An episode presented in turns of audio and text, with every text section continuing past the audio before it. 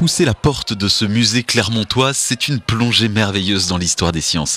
Michael Lebras est le directeur du muséum Henri Lecoq plus qu'un muséum d'histoire naturelle, c'est même un, muséum de sciences, puisqu'on y découvre des collections qui relèvent à la fois euh, des sciences de la Terre, des sciences de la vie, des collections de roches, de minéraux, de fossiles. Et puis le musée fait aussi la part belle à un important scientifique auvergnat. Le musée abrite par exemple euh, deux Pascalines, c'est-à-dire les premières machines à calculer inventées par, par Blaise Pascal. C'est un petit peu la, la figure historique, scientifique et philosophique de Clément Ferrand, puisqu'il est né ici il y a 400 ans. Le musée consacre une large partie à l'histoire géologique de la région à l'époque où l'Auvergne abritait entre Thiers et Clermont un immense lac marécageux devenu la Limagne. Michael Lebras. On y trouve euh, ce qui est assez peu connu du grand public, des stromatolites, des formations calcaires. C'est euh, relativement simple à décrire. Hein. Vous avez une forme de chou-fleur qui, euh, qui est assez spectaculaire. On a l'intervention d'un micro-organisme. C'est le cas par exemple, dans un tout autre contexte,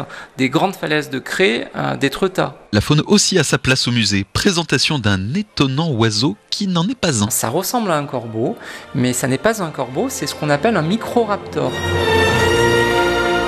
C'est vraiment un dinosaure dit non aviaire, mais portant des plumes et surtout, regardez bien, il porte quatre ailes. Et côté animaux plus communs, ils font aussi l'unanimité. J'aime beaucoup les animaux.